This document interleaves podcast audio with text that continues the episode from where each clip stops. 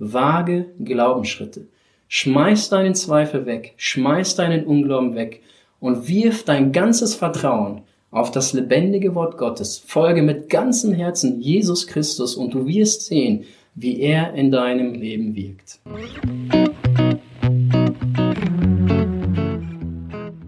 Das Thema, über das ich heute mit euch sprechen möchte, lautet vage Glaubensschritte. Und ich denke, das ist sehr, sehr ausschlaggebend für unsere Nachfolge Christus. Und genau daran, ob wir Glaubensschritte wagen oder nicht, macht sich halt eben unser Glaube bemerkbar. Am Tag deiner Bekehrung ist ja Folgendes passiert. Du hast dich als ein Sünder erkannt. Du hast gesehen, dass Jesus Christus stellvertretend für deine Schuld am Kreuz gestorben ist. Und du hast eine Entscheidung getroffen. Und diese Entscheidung nennt die Bibel eine Bekehrung. Du bist weg von deinem alten Weg. Du bist hin zu Jesus Christus. Und die Bibel sagt, du bist dann zum lebendigen Glauben an Gott gekommen. Und jetzt gilt das für dich, was der Apostel Paulus an die Korinthergemeinde geschrieben hat. Dort stehen, dort steht in 2. Korinther 4, Vers 7, wir wandeln im Glauben. Das Ganze hört sich ja schon mal nicht schlecht an. Wir wandeln im Glauben.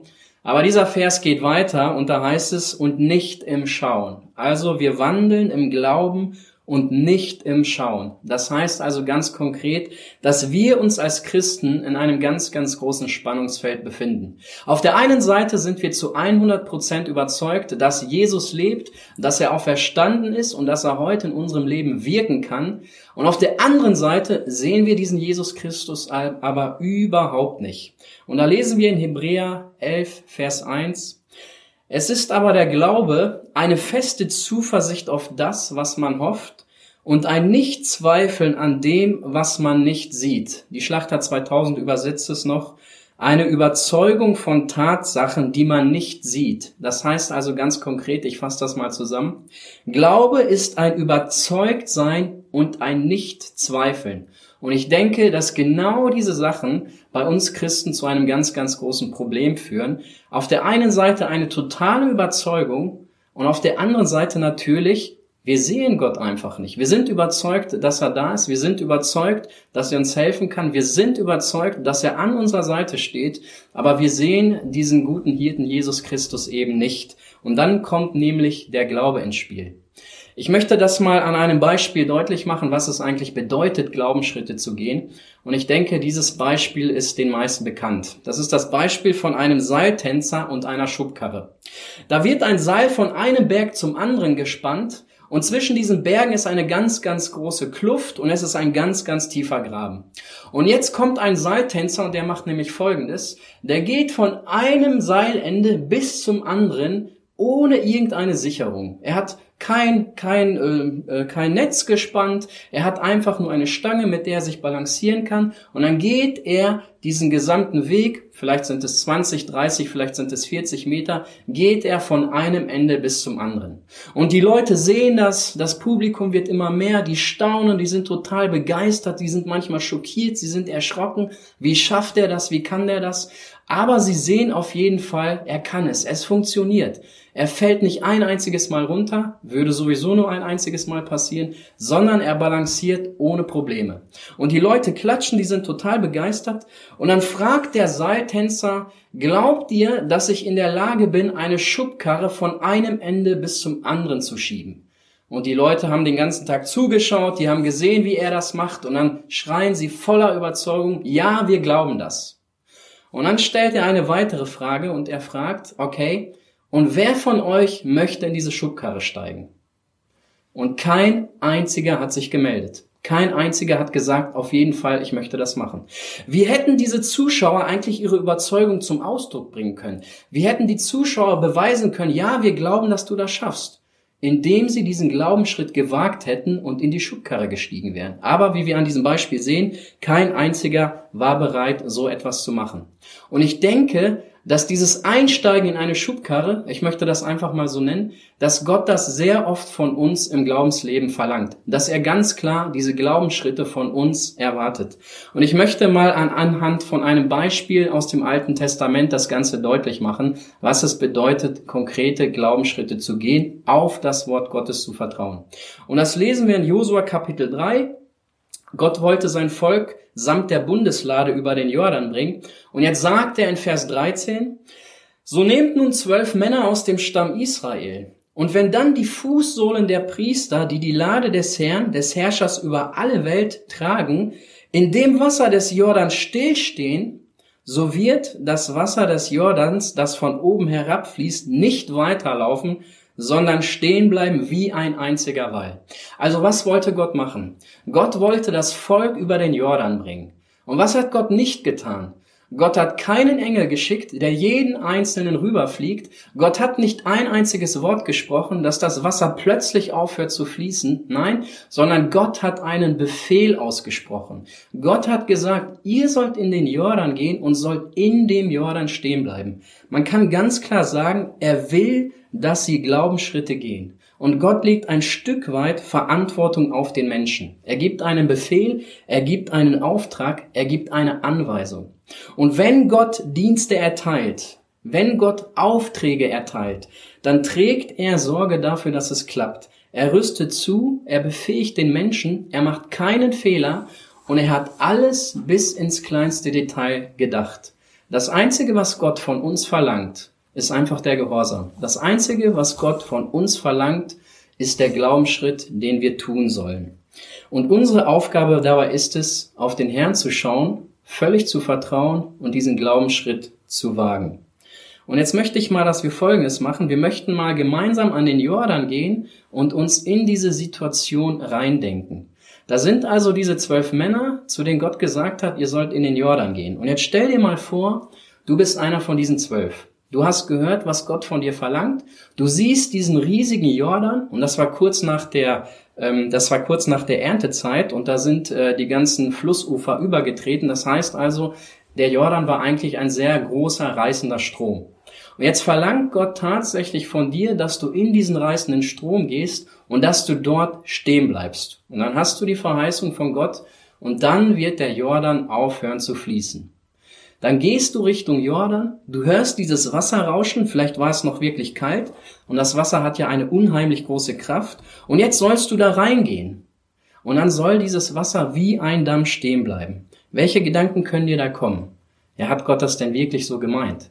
Verlangt Gott wirklich von uns, dass wir genau das tun sollen? Haben wir das denn so verstanden? Weißt du, was hier passiert? Unglaube und Zweifel machen sich breit. Und dein menschlicher Verstand schaltet sich ein und sagt, ja, soll das wirklich so funktionieren? Und dann kann sich Angst breit machen. Und es kann wirklich sein, dass du aufgrund deiner Angst, aufgrund dessen, was dein menschlicher Verstand dir sagt, dass du diesen Schritt einfach nicht wagst. Und ich möchte jetzt mal eines der schwierigsten Verse aus den Sprüchen vorlesen, den du sicherlich kennst, der sehr bekannt ist, aber der sehr schwer einzuhalten ist. Und er steht in Sprüche 3, Vers 5 und dort heißt es, Verlass dich auf den Herrn vom ganzen Herzen und verlass dich nicht auf deinen Verstand. Und ich bin zu 100 Prozent überzeugt, an diesem Vers sind manche Kinder Gottes schon gestolpert. Also ich gehöre auf jeden Fall zu denen. Sich nicht auf den Verstand verlassen, sondern ganz klar vom ganzen Herzen auf Gott. Das ist eine Sache, die es gilt im Alltag umzusetzen. Und genau in so einer Situation befindet sich jetzt das Volk. Sie sehen den reißenden Jordan, und sie haben auf der anderen Seite das Wort Gottes. Und was machen die jetzt? Was heißt denn Glaube? Glaube heißt ein Überzeugtsein und ein Nicht-Zweifeln. Und genau das Ganze ist sehr, sehr schwer. Und dann gingen sie los, die Priester, Richtung Jordan. Und jetzt stellen wir uns die Situation vor. Sie gingen Richtung Jordan, sie kamen immer näher dran, sie sind ganz, ganz vorsichtig dahin gegangen mit einer großen Aufregung und Spannung. Und sie kamen immer näher und immer näher und die Aufregung wurde immer größer. Und sie haben sich die Frage gestellt, was passiert, wenn wir mit unseren Füßen in den Jordan gehen? Was wird Gott machen? Wird ein gewaltiges Wunder passieren? Und dann sind sie hingegangen und die Bibel sagt, sie tauchten ihre Füße vorne ins Wasser. Also vorne an dem Flussbett tauchten sie ihre Füße ins Wasser. Das heißt, Sie sind nicht in die Mitte des Jordans gegangen, nein, sie sind ganz, ganz vorsichtig vorne rangegangen. Ich kann mir vorstellen, wie verzagt und wie ohne Freimut sie dort Richtung Jordan gegangen sind. Sie gingen nicht voller Elan und mit Zuversicht, nein, sie waren sehr vorsichtig bei der ganzen Sache. Und ich würde auch zu diesen Menschen gehören, die sehr, sehr vorsichtig sind. Und was passierte dann, als sie ihre Füße in den Jordan tauchten? Etwas Gewaltiges, etwas Großes, etwas Phänomenales, etwas Herrliches, etwas, was sie noch nie gesehen haben. Nein, leider nicht, sondern es ist nichts passiert. Ich glaube, das war eine ganz, ganz bittere Enttäuschung. Sie haben genau das gemacht, was Gott von ihnen verlangte. Sie haben ihre Füße in den Jordan gesteckt und sie haben ein großes Wunder und Wirken Gottes erwartet. Aber passiert ist nichts in dem Augenblick. Aber Herr, hast du nicht gesagt, wir sollen das tun? Haben wir nicht nach deinem Wort gehandelt? Sind wir nicht in Gehorsam diesen Glaubensschritt gegangen? Und jetzt auf einmal sehen wir, du hast nicht gewirkt. Es ist gar nichts passiert. Aber was heißt Glaube? Ein Nichtzweifeln an dem, was man nicht sieht. Und wisst ihr, was dieses Volk nicht gesehen hat? Dass 25 Kilometer flussaufwärts in der Stadt Adam das Wasser stand wie ein Wall. Gott hat sein Wort erfüllt. Aber nicht genau an der Stelle, wo sie ihre Füße reingetaucht haben, nein, sondern 25 Kilometer flussaufwärts. Da stand vielleicht ein Angler, der hat für seine Familie etwas geangelt. Auf einmal plötzlich hört er ein Rauschen. Das ganze Wasser zieht sich zusammen und steht zu seiner Rechten wie ein Wall. Da hat vielleicht manch eine Frau ihre Wäsche im Fluss gewaschen und auf einmal hat sie den aufregendsten Tag ihres Lebens erlebt. Warum? Weil Gott seine Verheißung an seinem Volk erfüllt hat. Weil Gott gesagt hat, macht genau das, was ich sage und ich werde mein Wort erfüllen. Aber gesehen haben sie es an der Stelle nicht. Aber heißt das, dass Gott sein Wort nicht wahrgemacht hat? Doch, das hat er. Aber 25 Kilometer weiter weg. Gott hat sein Wort erfüllt. Gott hat seine Zusage wahrgemacht. Aber sein Volk hat es nicht gesehen. Weißt du, was der Unglaube sagt? Leute, schaut doch mal. Ihr habt genau das gemacht, was Gott gesagt hat. Passiert ist nichts. Ihr könnt wieder aus dem Wasser gehen. Aber weißt du, was der Glaube sagt? Wir bleiben, denn Gott hält sein Wort. Wir harren in diesem Wasser aus, bis das der Herr sein Wort erfüllt. Das ist der Glaube. Glaube bedeutet auszuharren, an der Verheißung Gottes festzuhalten und nicht zweifeln, einfach darauf zu vertrauen, dass sein Wort wahrhaftig ist und dass er sein Wort gewiss erfüllen wird. Und dann standen diese Priester im Wasser. Ich weiß nicht, es ist sicherlich kalt gewesen. Das Wasser rann an ihren Knien entlang. Vielleicht haben sie sich gegenseitig angeschaut Gesagt haben sie wahrscheinlich nichts, aber wahrscheinlich haben sie gedacht, na, wer von diesen zwölf wird zuerst das Wasser verlassen? Wer von diesen zwölf wird nicht ausharren, bis der Herr sein Wort erfüllt? Wer von diesen zwölf wird im Unglauben wieder an das Ufer treten? Aber das haben sie nicht getan. Sie harten im Wasser aus. Sie standen fest. Und wisst ihr, was passiert ist? Nach und nach merkten sie, dass das Wasser immer weniger wurde. Nach und nach merken sie, Leute, hier passiert irgendwas. Irgendwas passiert in diesem Jordan. Und dann lesen wir in Vers 17, und die Priester, die die Lade des Bundes des Herrn trugen, standen still im Trocknen mitten im Jordan. Und ganz Israel ging auf trockenen Boden hindurch, bis das ganze Volk über den Jordan gekommen war. Und jetzt die Frage, hat Gott sein Wort erfüllt? Auf jeden Fall. Gott hat sein Wort wahrgemacht. Vielleicht nicht auf die Art und Weise, wie das Volk sich das Ganze vorgestellt hat. Und genau das ist in unserem Leben auch.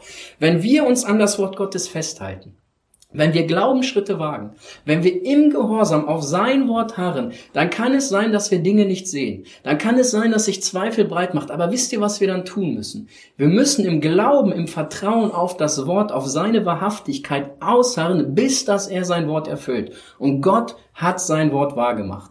Es hat ein wenig gedauert. Sie haben es nicht so gleich gemerkt. Aber sie harten im Jordan aus und dann sagt die Bibel, sie sind trocken hindurchgegangen. Ist das nicht wunderbar zu sehen? Ich weiß nicht, in welchen Glaubensprüfungen du dich befindest. Ich weiß nicht, wo der Herr dir ein Wort gegeben hat und will, dass du aushast. Aber eine Sache weiß ich.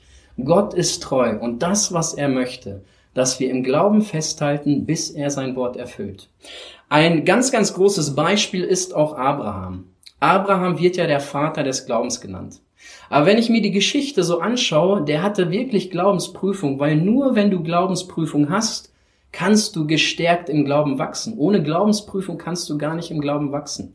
Und dieser Abraham bekam von Gott eine wunderbare Verheißung, nämlich, dass er einen Sohn bekommen wird. Aber das Problem bei Abraham, er war fast schon 100 Jahre. Das heißt, nach menschlichen Ermessen war es eigentlich unmöglich. Und jetzt lesen wir ein ganz, ganz wunderbares Zeugnis von ihm. Römer 4, Vers 18 dort steht. Er hat geglaubt auf Hoffnung, wo nichts zu hoffen war, dass er der Vater vieler Völker werde. Und er wurde nicht schwach im Glauben, als er auf seinen eigenen Leib sah, der schon erstorben war, weil er fast hundertjährig war und auf den erstorbenen Leib der Sarah seiner Frau. Weißt du, was dieser Bibelvers sagt? Die Leiber waren nicht einfach alt. Nein, die Bibel sagt, diese Leiber waren am Sterben. Das heißt, nach menschlichem Auge gesehen überhaupt nicht möglich, dass diese beiden Nachkommen bekommen. Aber weißt du, was sie hatten? Sie hatten einen erstorbenen Leib. Das war das sichtbare irdische. Aber auf der anderen Seite, in der geistlichen Welt, in der unsichtbaren Welt, hatten sie die Verheißung Gottes. Und wenn Gott eine Verheißung gibt, dann ist es unmöglich, dass er sein Wort bricht. Und so haben diese tatsächlich noch Glauben gehabt, dass Gott ihnen Nachkommen schenkt. Und genau das ist das, was Gott getan hat. Der Glaube schaut nicht auf die Umstände, sondern der Glaube schaut auf den, der die Umstände macht. Ich möchte noch ein anderes Beispiel geben, was mir auch sehr gefällt diesbezüglich. Das sind die Aussätzigen. Das lesen wir in Lukas 17, Vers 11. Ich möchte es mal vorlesen. Und es begab sich, als er Jesus nach Jerusalem wanderte, dass er durch Samarien und Galiläa hinzog. Und als er in ein Dorf kam, begegneten ihn zehn aussätzige Männer. Die standen von ferne und erhoben ihre Stimme und sprachen, Jesus, lieber Meister, erbarme dich unser. Also die Aussätzigen hatten eine furchtbare Krankheit, sie waren am Rande der Gesellschaft und sie hatten eigentlich keine Hoffnung. Sie konnten nichts tun. Die waren aussätzig, sie waren abgesondert, sie konnten auch keinen Besuch empfangen, sie hatten ein sehr, sehr trauriges Leben. Und auf einmal hörten sie von diesem Jesus, der mit einem einzigen Wort Tote auferweckt. Und dann wussten sie ganz genau, wenn jemand helfen kann, egal wie hoffnungslos es aussieht, dann ist es dieser Jesus. Und dann sind sie zu diesem Jesus Christus mit ihrer gesamten Not und haben diesen Jesus Christus angefleht. Herr Jesus, erbarme dich unser. Erbarme dich unser. Sie wollten gesund werden. Und interessant ist, was Jesus Christus sagt. Lukas 17, Vers 14. Und als Jesus sie sah, sprach er zu ihnen, geht hin und zeigt euch den Priestern. Also Jesus hat nicht gesagt, ja, ich spreche ein Wort und ihr seid gesund. Nein, Jesus sagt, geht hin und zeigt euch den Priestern. Das war nach Mose so verordnet, wenn jemand aussätzlich war und gesund wurde, musste er zum Priester und der Priester konnte entscheiden, ja, tatsächlich, er ist gesund, er kann wieder in die Gesellschaft aufgenommen werden. Also der Priester musste es bestätigen. Und jetzt stell dir mal Folgendes vor, du hast Aussatz, du gehst voller Hoffnung zu Jesus Christus und er sagt einfach, zeig dich dem Priester. Wisst ihr, was ich sagen würde? Herr Jesus, ich kann das machen, aber ich muss doch erstmal gesund werden. Und das hat Jesus gar nicht gemacht. Er hat ganz klar gesagt, geht hin, zeigt euch den Priestern. Das heißt also, sie waren immer noch vom Aussatz befallen, sie waren nicht gesund, aber sie hatten das Wort Jesu Christi. Geht hin und zeigt euch den Priestern. Und wie hätten sie reagieren können? Ja, das kann ich noch nicht. Du musst erst das machen. Du musst uns erst gesund machen. Wir müssen erst sehen, dass wir gesund sind. Wenn das der Fall ist, können wir auch zu dem Priester gehen. Vorher geht das gar nicht. Und jetzt wird das Ganze sehr interessant. Und da lesen wir weiter in Vers 14. Und es geschah, während sie hingingen, wurden sie rein. Weißt du, was hier passiert ist? Sie haben das Wort Gottes gehabt. Sie haben nach dem Wort Gottes gehandelt, aber das hat sich nicht gleich erfüllt. Denken wir an das Beispiel vom Jordan. Die gehen mit ihren Füßen in den Jordan und sehen nicht, dass sich irgendwas erfüllt hat. Und trotzdem hat Gott es getan. 25 Kilometer flussaufwärts. Und genau das ist derselbe Fall bei diesen Aussätzigen. Jesus Christus hat ihnen ihr Wort gegeben und das, was er von ihnen verlangt hat, geht Glaubensschritte. Wenn ich dir sage, geh dorthin und zeig dich dem Priester, zweifle nicht, sondern wage den Glaubensschritt und geh jetzt. Und jetzt stell dir mal vor, wie diese Leute losgegangen sind. Die sind gegangen, die sind gegangen, die sind gegangen, die schauten auf ihren Leib und die haben den ganzen Aussatz gesehen. Und da kam sicherlich manch einem Zweifel. Ja, hat Jesus jetzt wirklich sein Wort wahrgemacht? Ja, ist er denn der überhaupt, der mit einem Wort gesund machen kann? Und dann gehst du Richtung Priester und es sind vielleicht nur noch 200, 300 Meter und du schaust auf deine Leib, du bist schneeweiß vom Aussatz befallen. Das Wort hat sich nicht erfüllt. Aber du hast das Wort, geh hin. Und dann gehst du, du gehst, du gehst, vielleicht sind es nur noch 10 Meter. Und du stellst dir die Frage, was passiert? Und auf einmal sagt die Bibel, während sie gingen, wurden sie gesund. Sie haben das Wort Gottes gehabt, aber das, was Gott von ihnen verlangte, mach den Glaubensschritt. Tu das, was ich sage, geh und du wirst sehen, dass mein Wort sich erfüllt. Und das ist eine Sache, die ich dir für dein Glaubensleben wünsche. Wage Glaubensschritte. Schmeiß deinen Zweifel weg, schmeiß deinen Unglauben weg und wirf dein ganzes Vertrauen auf das lebendige Wort Gottes. Folge mit ganzem Herzen Jesus Christus und du wirst sehen, wie er in deinem Leben wirkt. Das wünsche ich dir vom ganzen Herzen.